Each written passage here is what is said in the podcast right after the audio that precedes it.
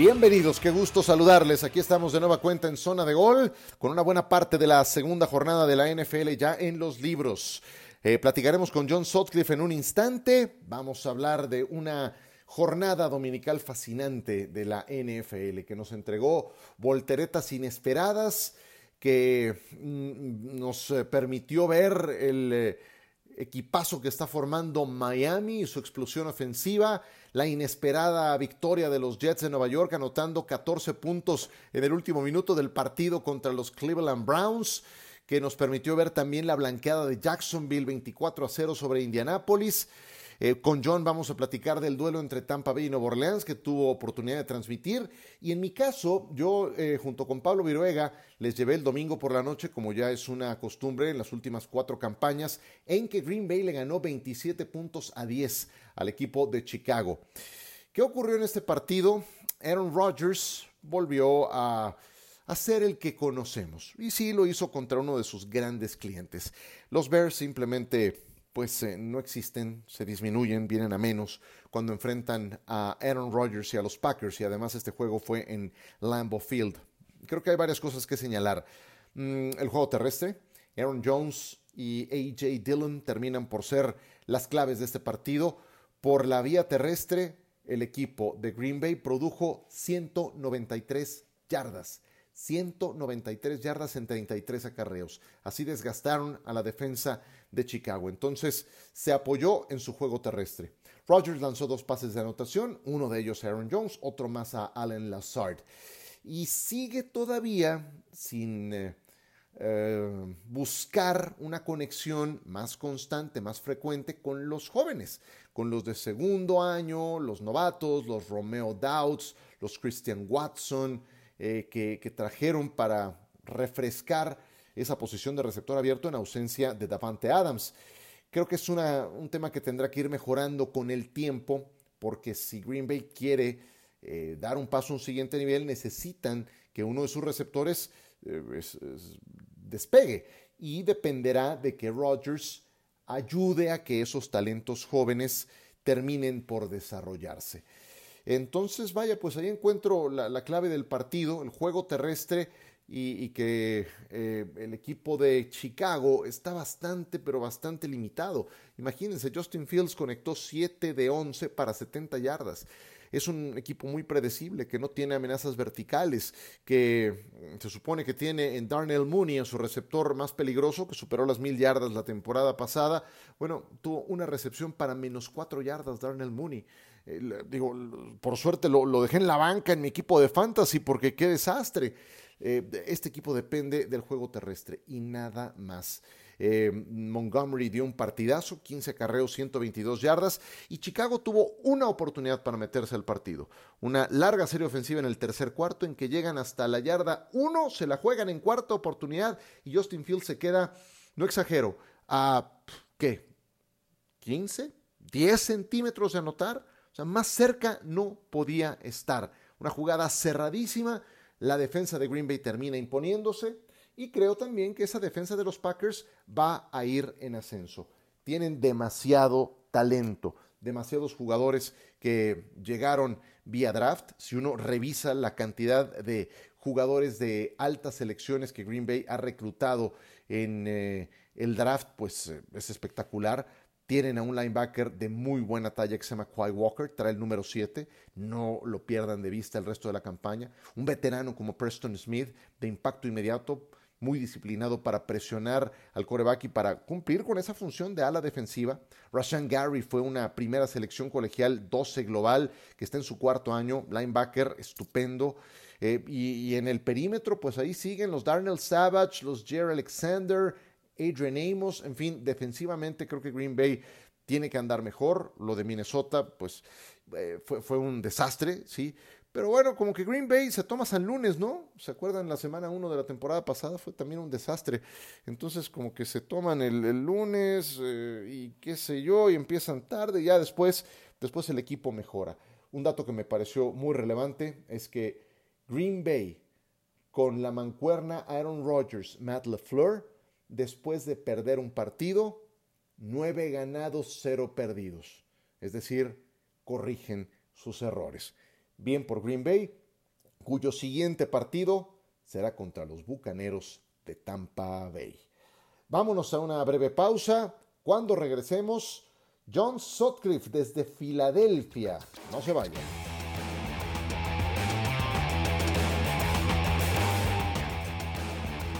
Seguimos con ustedes en zona de gol esta semana 2 de la NFL y John Sutcliffe, un referente por supuesto de nuestro canal, está para transmitir Monday Night Football y transmitió un partido este domingo, el de Tampa Bay, el triunfo de los Buccaneers ante Nueva Orleans. ¿Cómo estás John? Un gusto. Un gusto Ciro, gracias por, por tenerme. Sí, un partido rarísimo. Eh, el que se enoja pierde cuando ya se andaban agarrando a, a trancazos ahí como que fue un parteaguas del juego y, supo sacar la experiencia. Los Bucks han permitido seis puntos de promedio en las primeras dos semanas con todas las lesiones. Pues ahí está Filadelfia, perdón, ahí está Tampa Bay. Ajá. Oye, ¿cómo es que se mantuvo tanto tiempo 3 a 3 el partido?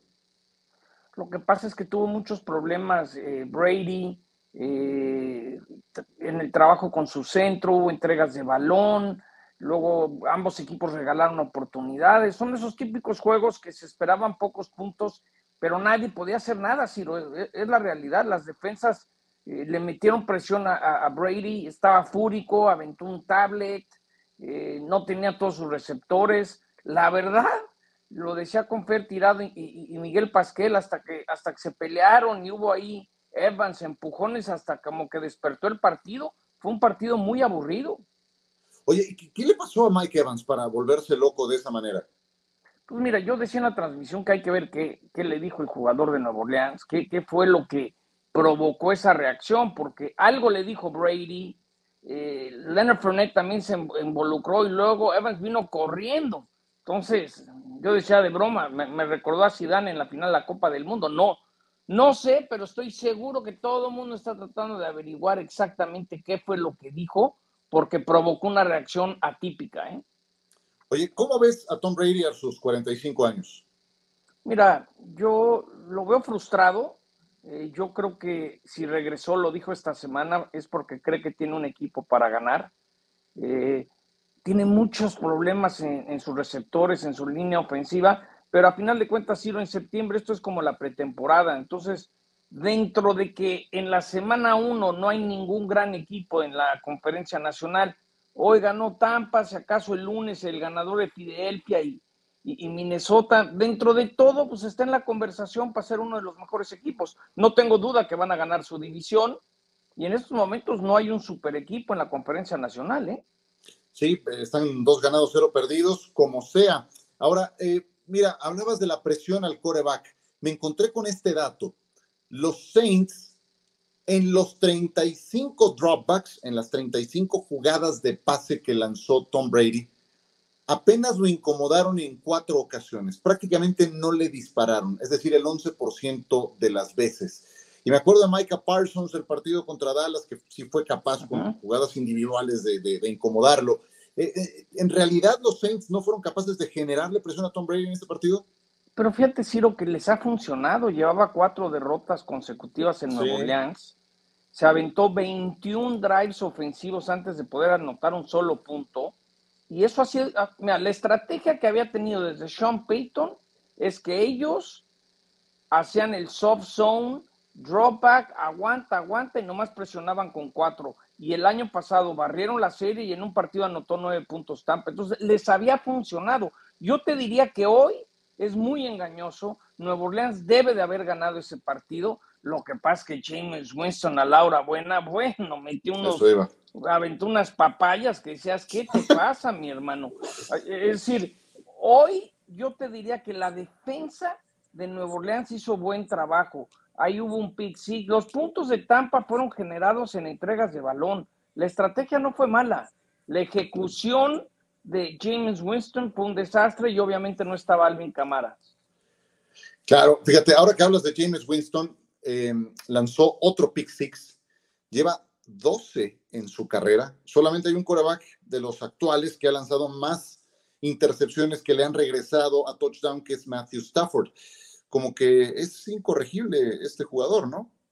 Hoy hubo dos o tres pases que los voló. Es decir, muchas veces eh, el, temple, el tener las agallas para meter el pase. Tendrá un gran brazo, por momentos me recuerda a Kaepernick, ¿no? Que metió un balazo, pero a la hora de meter el balazo, o el mismo Dak, ¿no? Yo creo que es bien difícil que, que el coreback que tiene ese brazo afroamericano de una manera constante lo logre. Si acaso ha sido Russell Wilson y párale, hasta tengo mis dudas con Deshaun Watson. Sí, lo de, lo, lo de hoy de James Winston me di cuenta que no es la solución ni por mucho cerca para hacer ese coreback, para meterse a cosas grandes como se los dio Drew Brees.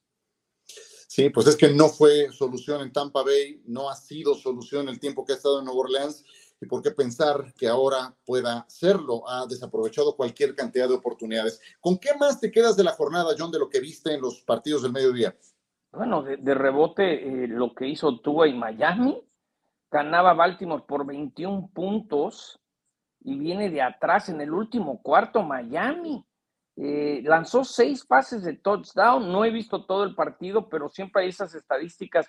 El último que lo logró fue en el 84, 86 Marino y Bob Grease en el 77. Es decir, Miami hoy demostró que sí está en la conversación para pensar en llegar a la postemporada. No sé si Buffalo, eso me llamó la atención. Eh, lo mal que está Pittsburgh, yo la, semana pasada hice Pittsburgh-Cincinnati, este, hoy, hoy es la primera vez en mucho tiempo que no tuvieron ni una atrapada de coreback, Mika sí tuvo una intercepción, eh, que Pittsburgh está en reconstrucción, es decir, hoy se validó lo que siempre he pensado, que ese equipo está en un proceso de varios años y va a estar en el sótano. Lo que pasa es que hay tantos fans de los acereros que se nos enojan, Ciro. Sí, pero hoy estoy seguro que hasta ellos lo habrán sufrido. O sea, ya que hablas del juego de la semana pasada, o sea, generas cinco intercambios de balón, capturas siete veces al coreback y tienes que irte hasta el último minuto del partido para ganarlo en tiempo extra. Es, increíble. Y, la victoria de Jacksonville también diría. Me sorprendió una victoria tan contundente. Eh, será el final de, de Matt Ryan. Es decir, no, tampoco he visto ese juego, pero yo a Doug Peterson siempre le he tenido respeto, creo que injustamente le, dieron las gracias aquí en Filadelfia. Son como que las cosas, pero sin, sin duda alguna los seis pases de touchdown de Baby Yoda, al que creo que tú y yo le hemos pegado con todo en NFL Live. Sí, le, hemos eh, surtido a Baby Yoda, hasta ahora es que está empezando a, a entregar esos resultados y es que ahora sí tiene un arsenal muy sobresaliente. Lo que hace Tyreek Hill en este partido también es. Y el otro punto, el otro punto a analizar es la lesión de Trey Lance, entra Jimmy G, hace bien las cosas. Eh, ahora, ¿qué van a decir? ¿Lo vas a quitar? ¿Cuánto va a durar la lesión? Lo que tú y yo hemos dicho, ¿quién va a ser el quarterback titular el 21 de noviembre en la cancha del Estadio Azteca? Pues creo que hoy, hoy empiezan más las dudas sobre ese tema, Ciro. Sí, tienes toda la razón. Oye, estás para Minnesota en Filadelfia. ¿Esperas al mismo Kirk Cousins de cada juego estelar o ves elementos para que sea distinto? Mira, de lo que he estado preparando, creo que la defensa de Minnesota es la que carga ese equipo. Tiene muy, buen, muy buena defensa, neutralizaron, más allá de que si Aaron Rodgers se quejó de sus receptores, creo que ese equipo lo maneja su defensa. Vamos a ver si logran correr el balón mañana eh, porque eh, el equipo de Filadelfia batalla mucho contra el ataque terrestre. Ver a Justin Jefferson, todo el mundo habla de, la sensación. Mañana vamos a darnos cuenta en ese partido, fíjate, Ciro, ¿quién iba a pensar que en la semana 2 el mejor equipo de la conferencia nacional va a salir de ese Monday Night? Mm. Y... Semana 2, ¿eh? Sí, pero tanto, o sea, a ver, eh, ¿Así lo definirías? O sea, automáticamente lo pones ahí. Tampa también está 2 y 0. Sí, pero Tampa, Tampa yo hice hoy el partido. Tampa no anda bien. Tampa perdió por el burro de Winston, es la verdad, por, porque Lattimore provocó que se enojara Evans y todo el relajo que se armó. Es muy engañoso. Así, hoy Tampa te diría que no anda bien. Eh, eso no quiere decir que en tres semanas sea el mejor. Por eso digo yo que el ganador de Minnesota Filadelfia es el Player of the Week, es el equipo de la semana en la nacional, ¿no? Eso no quiere, eh, eh, seguramente en tres semanas cambia. No he visto a los Rams, los Rams están respondiendo, de este, San Francisco. Por eso creo, es a mí me, más bien, mañana nos vamos a dar cuenta si Minnesota es contendiente para pelear la división y si Filadelfia realmente es el mejor equipo de la este de la nacional. Sí, varias cosas en, Minnesota. he preparado el juego de Green Bay eh, y ahí vi de rebote a Minnesota. Y bueno, el que tengan de regreso a gente como Daniel Hunter se me hace, se me hace muy importante. Bueno, lo de Jefferson que ya apuntabas, pero el gran punto es lo de Kirk Cousins. Si logra este nuevo entrenador hacer que dé un salto al siguiente nivel, entonces sí podemos hablar de un equipo de Minnesota que nunca ha podido bajo presión. Ese es el punto. Acuérdate lo que hablaba el eh, Coach Green en, en, Washington, que le decía a su hermano que algo pasa que de repente se pone nervioso y se le bota la canica. Sí, Kirk Cousins no ha demostrado que puede ganar en alto nivel de presión de una manera constante. Tiene la habilidad, pero pues no sabe meter el poto, no sabe meter el saque cuando más cuenta. Correcto. Oye, John, eh, antes de despedirnos, eh, has estado en gira de promoción de, medios con eh, tu nuevo libro y no quiero dejar pasar la oportunidad sin que le platiques al público de este podcast de qué se trata tu nueva publicación.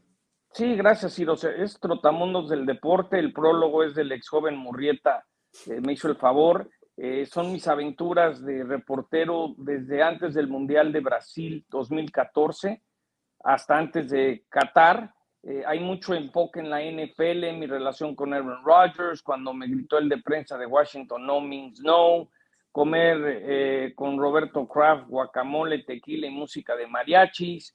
Eh, a veces los atletas prenden la cámara y son muy diferentes a como realmente son. Ahí le meto un llegue a Peyton Manning. ¿cómo, ¿Cuál es la rutina de un Monday Night Football? entre otras cosas de, los que nos escuchan de NFL. Tu encuentro, tu encuentro con Tiger Woods. Sí, con Tiger, ese, ese, ese lo platiqué el de la presentación muy especial. Yo estaba en el Chapultepec, en el baño baño, tenía acceso por, por el tour al, vestidor y de repente sé que había alguien al lado y cuando me, me estoy lavando las manos escucho una vocecita que dice, Are you feeling better, bro? ¿Te estás sintiendo mejor? Y era Tiger y y ahí le di un abrazo y le dije que era el día más importante del Chapultepec, que era mi segunda casa. Entonces, lo tengo en audiolibro con mi voz de pollo, yo le puse la voz al audiolibro, está, físico en Sanborns, en Gandhi, en Liverpool, en Amazon. Eh, me notificó Amazon que es el libro más vendido de deportes en estos momentos en amazon.com.mx o en Android o en iTunes. Es, es, un libro que le dedico a mi hijo, ahí cuento mis aventuras, hablo de la dislexia, cómo he, cómo he batallado, pero nunca lo, lo utilicé como, como una queja. Y, y, Sanborns, en Sanborns haré las primeras firmas de libros porque me han ayudado mucho desde el libro anterior, Reportero de Cancha.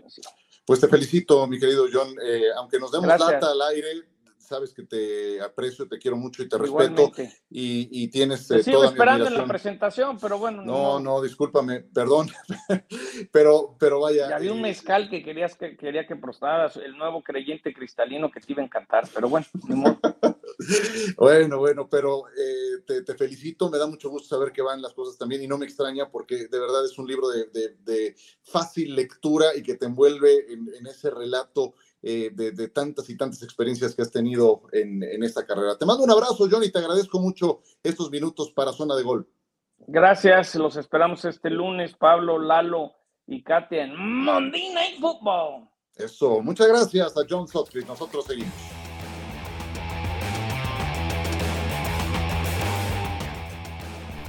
Muchas gracias a John Sutcliffe por acompañarnos en esta zona de gol. Y vamos a concluir, pero desde luego que como es una costumbre, tendremos nuestros seis puntos para cerrar este partido, esta zona de gol.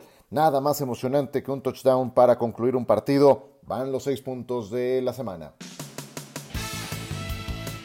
Miami venció a los Ravens en Baltimore, ya lo platicábamos con John. Los Ravens ganaban 35 a 14 en el tercer cuarto. Los Ravens tuvieron jugadas grandes tres pases de touchdown de Lamar Jackson. La primera jugada del partido fue una devolución para touchdown de Devin Duvernay. Lamar tuvo una anotación de 79 yardas por tierra. Los Dolphins fueron los que cometieron los errores, dos balones sueltos, dos intercepciones de Tua Tagovailoa por ninguno de los Ravens. Y aún así ganó Miami. ¿Cómo diablos lo lograron? Pues eh, porque no solo tienen uno, sino dos golpes de knockout que propinarle a sus rivales. Ya tenían a Jalen Waddle y ahora sumaron a Tyreek Hill. El ex Kansas City tuvo dos recepciones de touchdown en el cuarto cuarto en series ofensivas consecutivas de 48 y 60 yardas y Jalen Waddle tuvo otras dos de touchdown una de 59 yardas y la del gane a 14 segundos del final. Tua Tagovailoa lo aprovechó, lanzó 6 pases de anotación, es un récord personal. Su rendimiento con estos dos receptores abiertos no tiene otro rumbo para dónde ir más que hacia arriba, porque se va a entender cada vez mejor con ellos dos.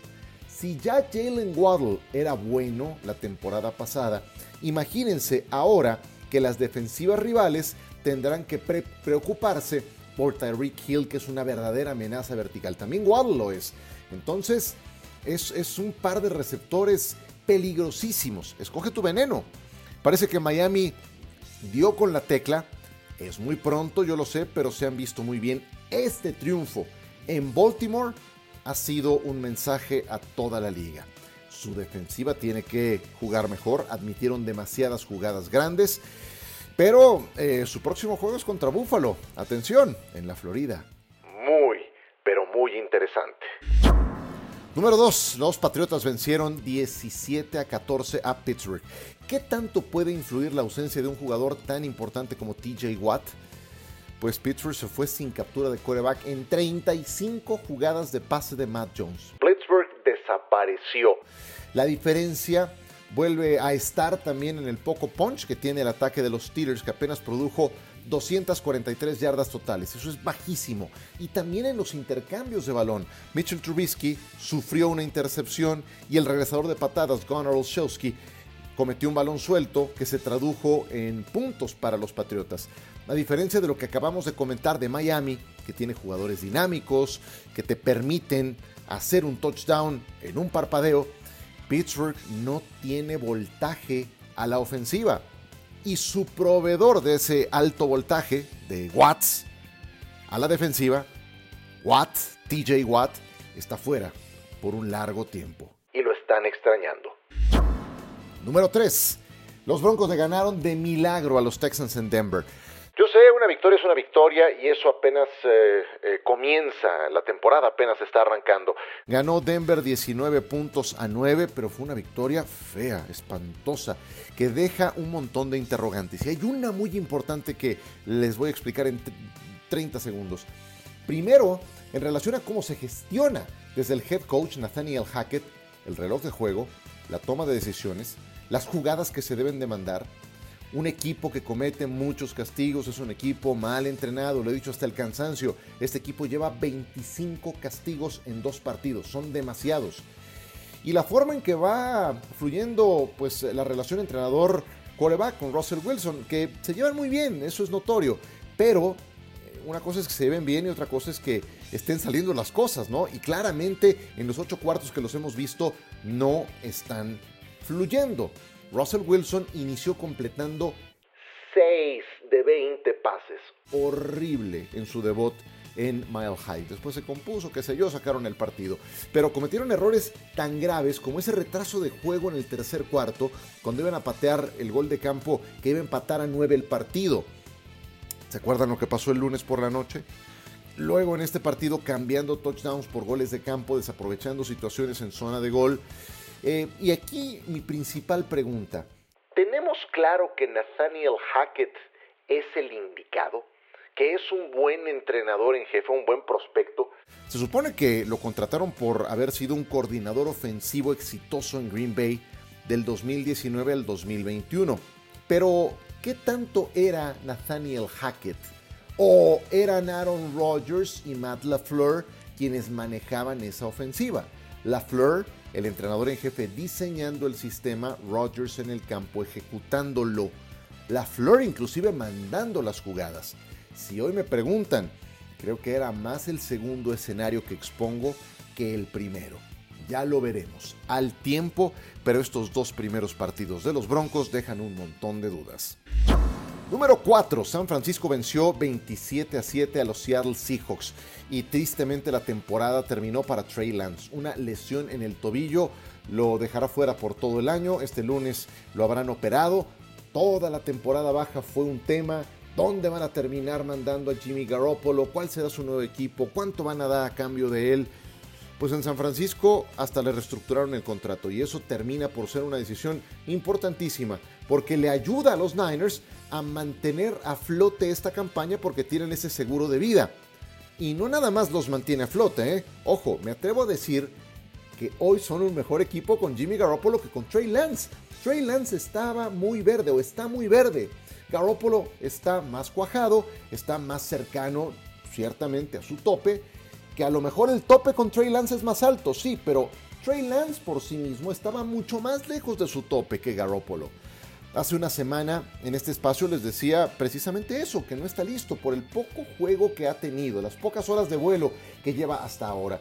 Y es una tristeza por Lance. Imagínense, estamos hablando de un prospecto por el que San Francisco además pagó un montón. Jugó poco en colegial, se atravesó el COVID, la temporada pasada también jugó poco y ahora cuando se supone que era su año para tomar las riendas de un equipo emblemático, súper importante como San Francisco, pues el gusto le duró en esta campaña menos de juego y medio. Qué lamentable, porque va a ser otra campaña más sin jugar. Y dentro de un año seguiremos con la duda de si eso no Lance el indicado. La defensa paró la carrera de Seattle, los dejó apenas en 36 yardas por tierra. Nick Bosa consiguió dos capturas. Garoppolo lanzó un pase de touchdown, corrió para otro más. ¿Y saben qué fue lo que más me gustó?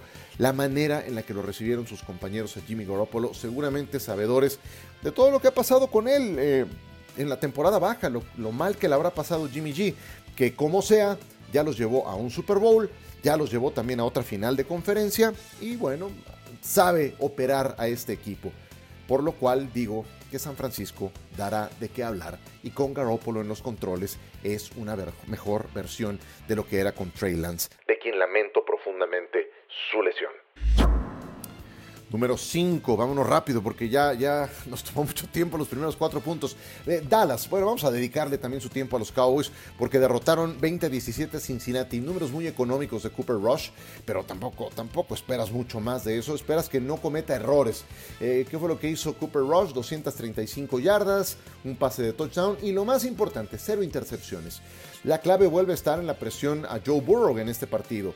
15 veces lo apresuraron, lleva 30 en dos partidos. 30 veces lo han apresurado en dos partidos. Pésimo escenario cuando tu quarterback franquicia se la vive corriendo por su vida. Y ya le hicieron una reconstrucción de rodilla, le fastidiaron todos los ligamentos. Eh, y hablando de reconstrucciones, le invirtieron un dineral a la línea ofensiva y sigue sin funcionar. Vaya, en buena medida porque no es fácil que las voluntades de los cinco linieros ofensivos, y más cuando son nuevos, como en este caso, sin hacer pretemporada formal, pues eh, funcionen, piensen como una sola unidad. Y bueno, el que la está padeciendo es Joe Burrow, que me, me aterra la idea de pensar que pueda convertirse en un nuevo Andrew Locke que por ese castigo terminó retirándose anticipadamente siendo un gran talento. Les decía, 15 veces lo, apresuró el equipo de Dallas. De esas 15 veces, Micah Parsons generó 10. Lo comentaba Tony Romo en la transmisión, hay pocos jugadores en la liga que desde la defensiva pueden dictar tendencia en un partido. ¿Por qué? Porque los ataques rivales tratan de evitarlos y siempre tienen que estar pendientes de ellos. TJ Watt es uno de ellos, Aaron Donald es otro más. ¿Por qué no pensar que Parsons empieza a unirse a esa lista? Yo sé que es muy reciente, lleva una temporada y dos juegos, pero su crecimiento sigue siendo espectacular. Eh, su valía es indiscutible y Dallas, Dallas empareja sus números y veremos la próxima semana contra los invictos gigantes. Y número 6, en tiempo extra, los Cardinals vencieron a los Raiders 29 puntos a 23. Los Raiders ganaban por 20 a 0 al medio tiempo, su ventaja más amplia desde la semana 7 del 2015, en que ganaban por 24 los Rams también al medio tiempo. Pues 20 a 0 hasta que empezó el show de Kyler Murray. Es lo mejor, honestamente, que le he visto a Kyler Murray en su carrera. La segunda mitad contra los Raiders. Lanzó pase de touchdown para Greg Dortch ya había perdido a James Conner por lesión. Luego la conversión de dos puntos para poner el juego 23 a 15. Es espectacular. Luego el touchdown con el reloj en ceros en una jugada personal de 3 yardas. Y enseguida el pase para la otra conversión de dos puntos a AJ Green con la que se empató el partido. La forma en la que logra colar ese pase es espectacular. Fueron cinco, seis jugadas grandes en la segunda mitad de Kyler Murray para mantener vivos a los Cardinals. Eh, un desastre la temporada baja para Kyler Murray por cómo negoció su contrato. Pero este domingo, este domingo demostró lo que puede ser cuando tiene que estar, o más bien cuando está concentrado en lo que debe. Entonces, más tardes como estas de Kyler Murray, porque el talento ahí está. Y los Raiders. Los Raiders honestamente de pena ajena. Si quieres avanzar en el oeste de la conferencia americana, este tipo de derrotas, este tipo de derrotas te van a atormentar por ahí del mes de diciembre cuando la división empiece a encontrar a su ganador, empieza a repartir sus boletos para la postemporada. Y con eso terminamos. Otro domingo fascinante de NFL. Tenemos doble cartelera de Monday Night y tendremos mucho más el jueves por la noche. Recuerden, si ustedes nos eh, escuchan en Centroamérica, el Caribe, en el Cono Sur, ahí estaremos transmitiendo el partido junto a Ramiro Pruneda. Y este lunes, doble cartelera de Monday Night, ahí estaremos en eh, el duelo entre los...